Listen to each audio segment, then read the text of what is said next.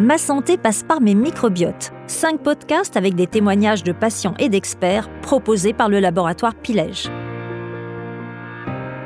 Bonjour à tous, je suis ravie de vous accueillir dans ce podcast enregistré dans le cadre de la campagne nationale d'information Ma santé passe par mes microbiotes elle est organisée par le laboratoire Pilège, pionnier dans le domaine des microbiotes et des probiotiques depuis près de 30 ans.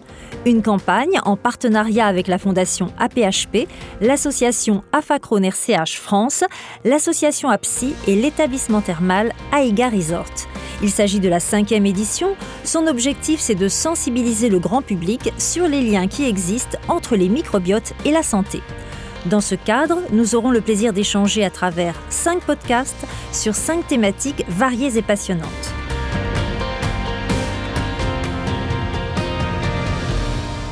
Le podcast d'aujourd'hui est consacré à la thématique des 1000 jours, la période comprise entre le début de la grossesse et les deux ans de l'enfant.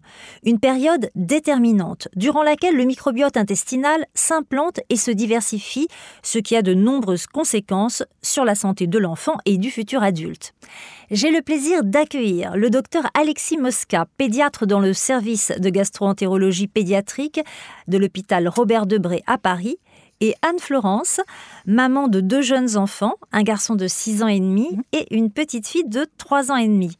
Bonjour à tous les deux et merci d'avoir accepté notre invitation. Docteur euh, Mosca, je vais commencer par vous. Pouvez-vous nous expliquer cette notion des 1000 jours et en quoi cette période est-elle déterminante pour le capital santé euh, de l'enfant et de l'adulte qu'il va devenir? Alors bonjour. Euh, quand on y pense, nous les humains, on est des mammifères un peu particuliers puisque on est obligé de naître un peu prématuré parce qu'on a une grosse tête et sinon on passe pas le bassin de la maman. Donc euh, tout le monde s'est bien aperçu que le petit de l'homme est moins autonome que le petit d'un autre mammifère quand il naît. Donc finalement cette euh, cette formation qui devrait être intra-utérine va se poursuivre pendant euh, quelques années après le début de la vie. Donc finalement, ces 1000 jours, ça représente un petit peu la formation du petit bébé qui a une partie effectivement pendant la grossesse et une partie euh, après l'accouchement pendant à peu près deux ans, c'est-à-dire ce qu'on appelle le nourrisson. Et c'est donc une période particulièrement euh, déterminante pour la santé de l'enfant? Oui, tout à fait, puisque c'est une période pendant laquelle se, construit euh, le bébé, tous ses systèmes, tous ses organes, et donc euh, maintenant on a montré que l'influence de l'environnement pendant cette période critique a une influence forte sur la construction de ses organes et de ses systèmes, et ça c'est pour toute la vie ensuite. Pouvez-vous nous donner quelques exemples où l'on voit que l'environnement a une influence sur ces mille jours? On peut tout simplement euh, évoquer l'étude Princeps. La première étude qui a montré ça, c'est l'étude d'un épidémiologiste anglais qui euh, tout simplement a montré que euh, les enfants qui étaient nés avec un petit poids, eh bien, à l'âge adulte, avaient plus de maladies cardiovasculaires. Une autre étude, euh, là aussi historique, qui a montré cette influence, c'est euh, pendant euh, la Deuxième Guerre mondiale, il y a eu une famine importante en Hollande, aux Pays-Bas, et on a montré que, en fonction de la période de la grossesse pendant lesquelles les femmes avaient subi cette famine, les conséquences chez le bébé et chez l'adulte ensuite qu'il est devenu ont, ont été différentes. Donc cette période est vraiment cruciale. Aujourd'hui, est-ce qu'il y a un consensus pour dire que c'est pendant ces 1000 jours que se construit la santé du futur adulte? Alors oui, bien sûr, 1000 jours, on imagine bien que c'est une limite un petit peu artificielle, mais ce qu'on sait, c'est que plus les organes vont se former et vont être différenciés, moins l'influence de l'environnement va être euh, prédominante. Alors évidemment, l'enfant continue à grandir après ses deux ans, son microbiote dont on va parler tout à l'heure continue un petit peu à maturer après, à, mûrir après ses deux ans, mais, mais c'est vrai que ces premiers 1000 jours sont la période la plus critique, la plus intense. Docteur Mosca, comment le microbiote intestinal, justement, s'implante-t-il chez l'enfant et pourquoi est-il primordial de s'occuper de son implantation dès la conception du bébé? Alors effectivement, parmi toutes les influences de l'environnement, on va là se concentrer sur euh, la construction du microbiote intestinal du bébé, qui est véritablement la construction d'un écosystème. partir de rien, puisque le bébé, quand il est dans le ventre de sa maman, il est euh, sans germe. Eh bien, à partir du moment où il va sortir du ventre de la maman, il va être colonisé. C'est un véritable Big Bang, puisqu'en quelques jours, il va être colonisé par des milliards et des milliards de bactéries, alors un petit peu partout, essentiellement sur la peau, le tube digestif, etc. Alors, tout ça, ça, suit des règles un peu écologiques, hein, comme toute naissance d'un écosystème. Et euh, la question que vous posez, effectivement, c'est euh, pourquoi c'est important de s'y intéresser?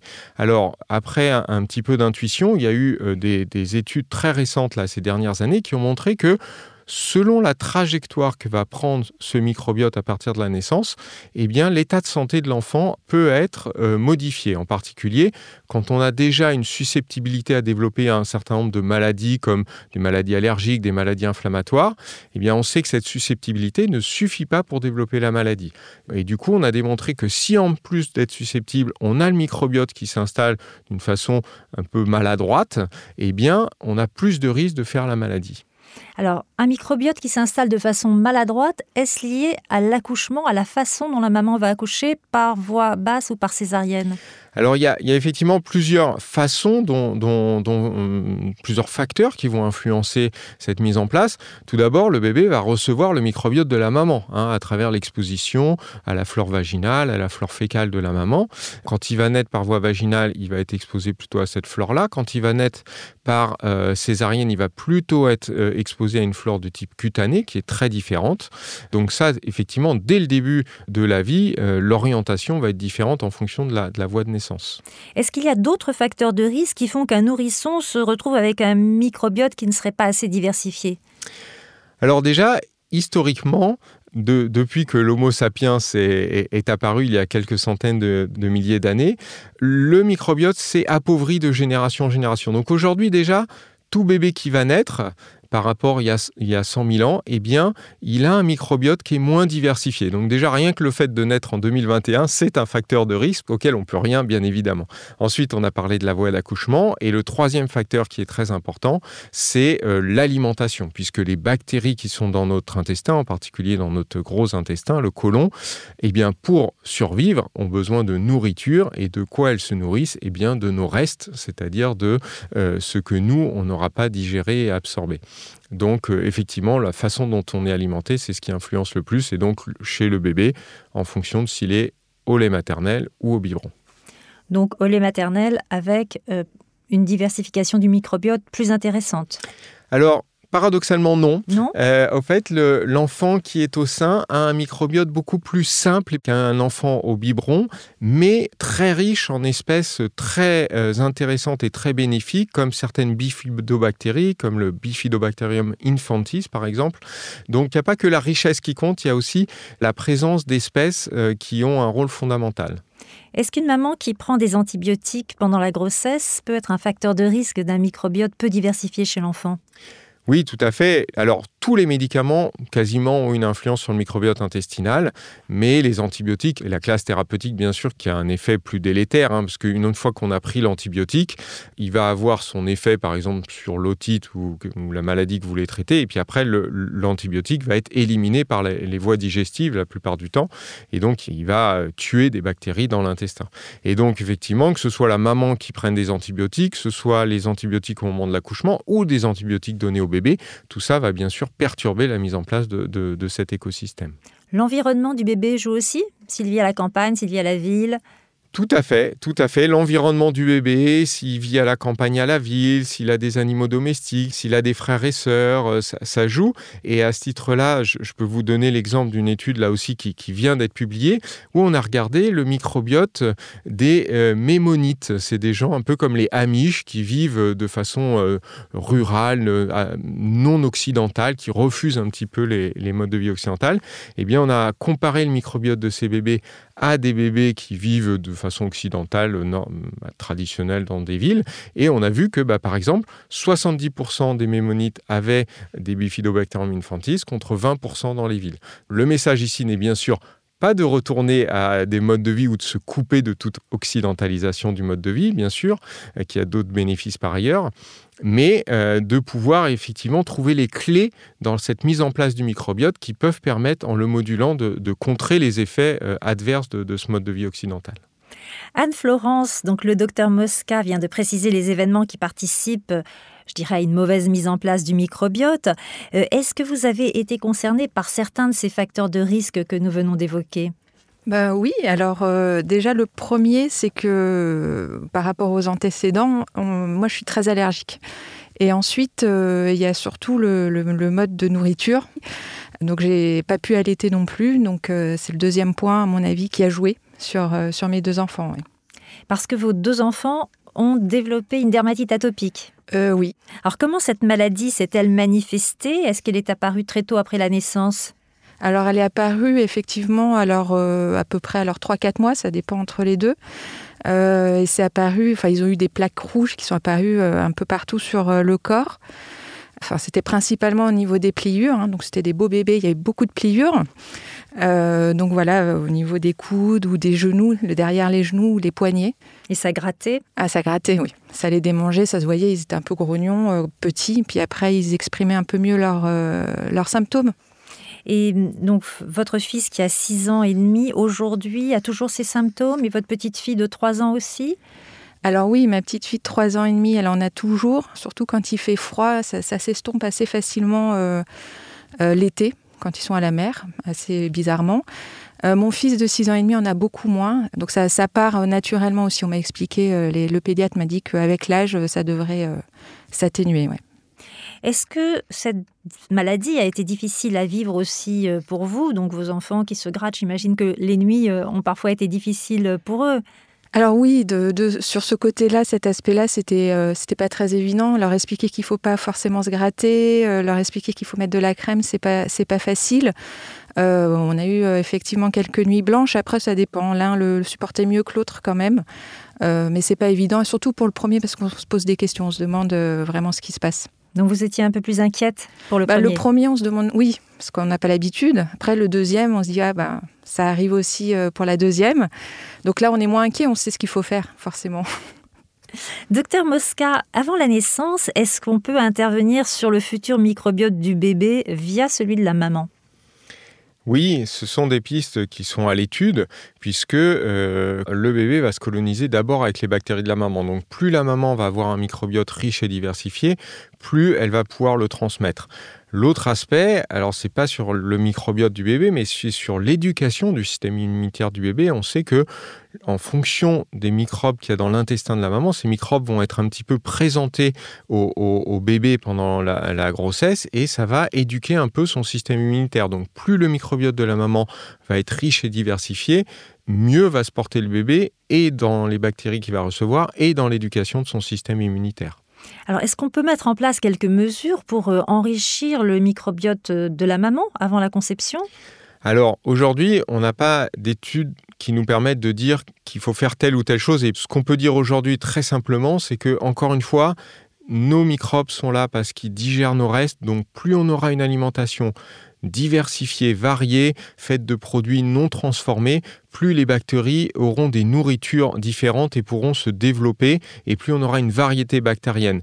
Euh, ce qui est important, c'est que ces bactéries, elles apportent des fonctions, des fonctions d'effet barrière, des fonctions métaboliques. Et donc, plus on a une variété bactérienne, plus on, a de chances de ne pas rater une fonction importante.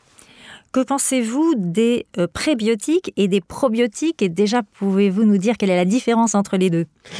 Oui, alors ce sont des mots qu'on entend pour effectivement essayer de moduler son microbiote intestinal, sa, flore intestinale. Alors, si on veut faire une petite métaphore avec un, jardin, le prébiotique, ce serait l'engrais, c'est-à-dire c'est la nourriture.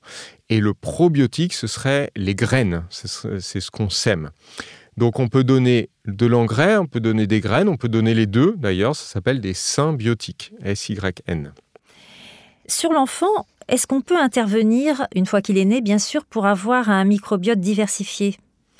Alors oui, un, petit peu avec euh, les mêmes, euh, les mêmes approches, sachant que on parlait tout à l'heure de, des bénéfices de l'allaitement maternel sur le microbiote intestinal. Pourquoi euh, les bébés au sein ont un microbiote comme ça très riche en, bactéries bénéfiques? Et eh ben c'est parce que dans le lait de maman, il y a un composant qui est très abondant, hein, qui sont des sucres spécifiques pour les bactéries du bébé. C'est-à-dire ce sont des sucres que le bébé ne sait pas digérer et absorber et qui vont aller directement nourrir les microbes du bébé.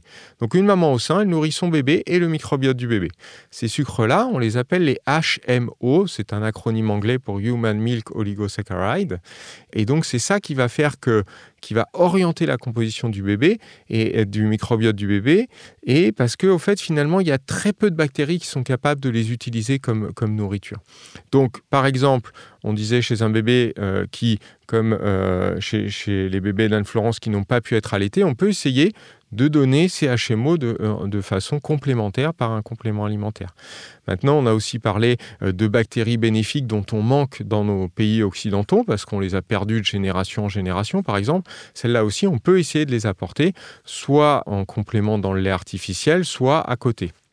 Et quels bénéfices peut-on euh, attendre de ces apports extérieurs quand on supplémente un bébé?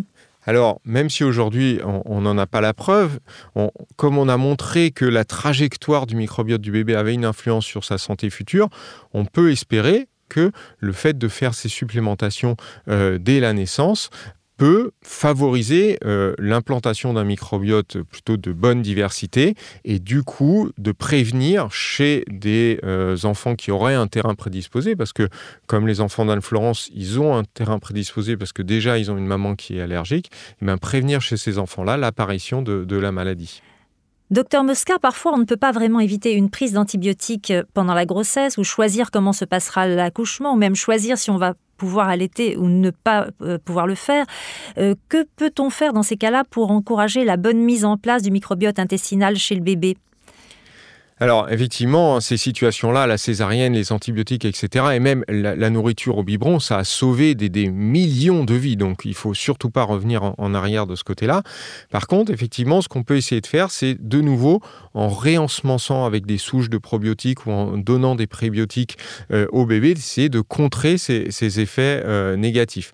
Encore une fois, aujourd'hui, il n'y a pas de recommandation de société savante sur certains produits euh, meilleurs que d'autres, mais il y a une recherche extrêmement extrêmement, extrêmement active euh, sur le sujet pour essayer justement de contrer ces effets néfastes de solutions qui euh, sauvent la vie, hein, bien sûr. Et que faut-il faire au moment de la diversification alimentaire vers 4-6 mois? On, va rejoindre un petit peu les, mêmes conseils qu'on disait tout à l'heure pour les mamans enceintes, c'est-à-dire la diversification, effectivement, elle a une fenêtre de temporalité. On sait que diversifier trop tôt ou trop tard ne va pas être euh, satisfaisant pour la santé du bébé. Donc, effectivement, comme vous l'avez dit, c'est entre 4 et 6 mois. Et d'essayer d'avoir une alimentation progressivement de plus en plus variée, en élargissant la palette de goûts du bébé, en n'hésitant pas à reproposer des goûts, le même goût plusieurs fois euh, jusqu'à ce que le bébé l'accepte, et en essayant d'utiliser des produits les moins transformés possibles et, voilà, les, les plus naturels, disons. Est-ce que l'hygiène, un excès d'hygiène peut avoir un impact sur le microbiote du bébé? Oui, euh, merci pour cette question parce que ça, me permet de, rebondir sur cette notion d'hygiène qu'on confond souvent avec la notion de propreté. En fait, avoir une bonne hygiène de vie, c'est ne pas être trop propre. Ça inclut de la saleté. Donc, ce qui est néfaste, c'est l'excès de propreté. Et ça, ça a été montré que dans les familles où la propreté était excessive, par exemple, quand les mamans stérilisaient absolument les tétines dès qu'elles touchaient quelque chose, eh ben, il y a plus d'allergies. Donc, une bonne hygiène de vie, c'est pas de propreté excessive. Anne-Florence, est-ce que vous avez porté une attention particulière à l'alimentation de vos enfants au moment de la diversification alimentaire? Euh, Particulière, oui et non. En fait, ce qu'on voulait vraiment faire avec euh, mon mari, c'était de leur préparer leur, euh, leur purée. Ou leur compote. on était aidé par la nounou qui était complètement aussi dans cette, dans cette optique-là, donc c'est vrai que c'est plus facile. Après, on n'exclut pas non plus quelques, enfin des aliments déjà préparés, enfin industriels. Ça, c'est, on n'est pas vraiment extrémiste là-dessus, mais on essaye au maximum quand même de préparer euh, leur repas. Enfin, toujours aujourd'hui d'ailleurs. Un petit bonbon, un petit gâteau oui, oui, Quand même. non, mais c'est des enfants, il faut leur faire plaisir. Non, mais vraiment, voilà, c'est euh, l'apport en légumes obligatoire de toute façon. Euh, mais euh, voilà, c'est vrai qu'on porte, on porte attention là-dessus sans non plus être trop extrémiste. C'est quand même des enfants. Vous avez privilégié le fait maison, cuisiner maison. Oui, oui on le privilège toujours aujourd'hui d'ailleurs. Et sur le plan médical, comment avez-vous géré le problème de la dermatite atopique chez vos enfants? Eh ben alors sur le plan médical, on est d'abord passé par le pédiatre, hein, puisqu'on on, s'alarme tout de suite hein, quand on voit ces plaques euh, rouges apparaître. Et en fait, ce qui a été prescrit, euh, quand ça, ça, grade vraiment, on était sur des dermocorticoïdes euh, au niveau vraiment local, et puis appliquer aussi un émollient au quotidien sur, bah, sur la peau des enfants. Donc ça, c'est un peu plus difficile parce qu'il faut le faire souvent. donc bah, il faut leur expliquer. Donc quand ils sont tout petits, c'est pas évident. Et après, il faut aussi les convaincre que c'est pour leur bien. Donc, euh, donc voilà. Est-ce qu'il y a euh, encore des traitements à prendre? Alors aujourd'hui, moi, je, reste sur ces traitements-là. Euh, enfin, quand on voit apparaître les, les, plaques ou que je vois que la peau s'assèche, parce qu'on commence à, repérer quand même les, les premiers signes, on va dire, après, euh, voilà, le docteur Mosca parlait de probiotiques. C'est vrai que j'ai l'habitude de leur donner euh, des probiotiques aussi euh, par cure dans l'année, en fait. pas forcément pour la dermatite atopique, c'est plus pour leur bien-être.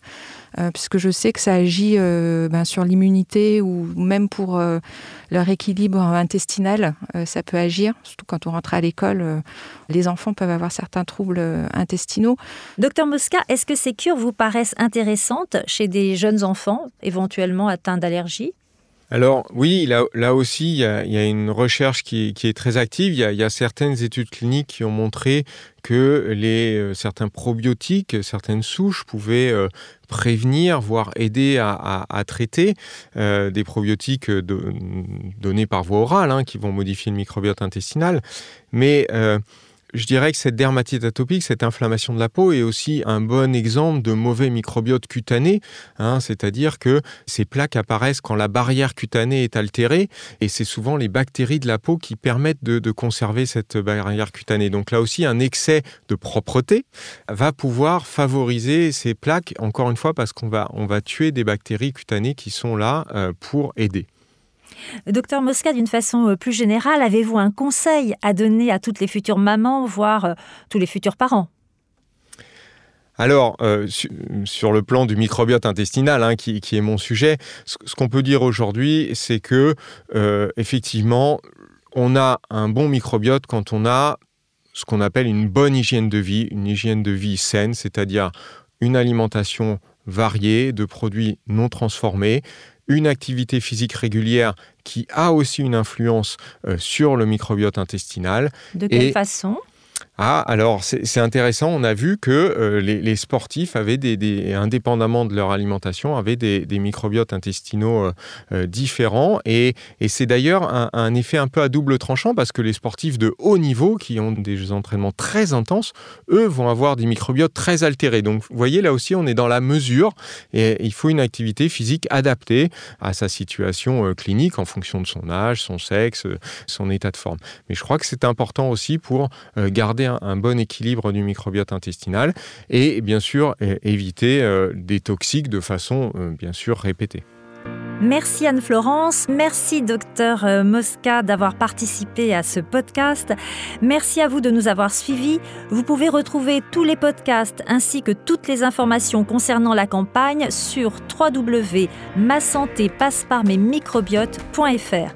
Et si vous souhaitez soutenir les partenaires de la campagne, la fondation APHP qui fait avancer la recherche sur les maladies ou les associations qui soutiennent les patients dans leur quotidien, toutes leurs coordonnées figurent sur le site de la campagne dans la rubrique partenaires et c'est donc, je le répète, sur www.masanté-passe-par-mes-microbiotes.fr.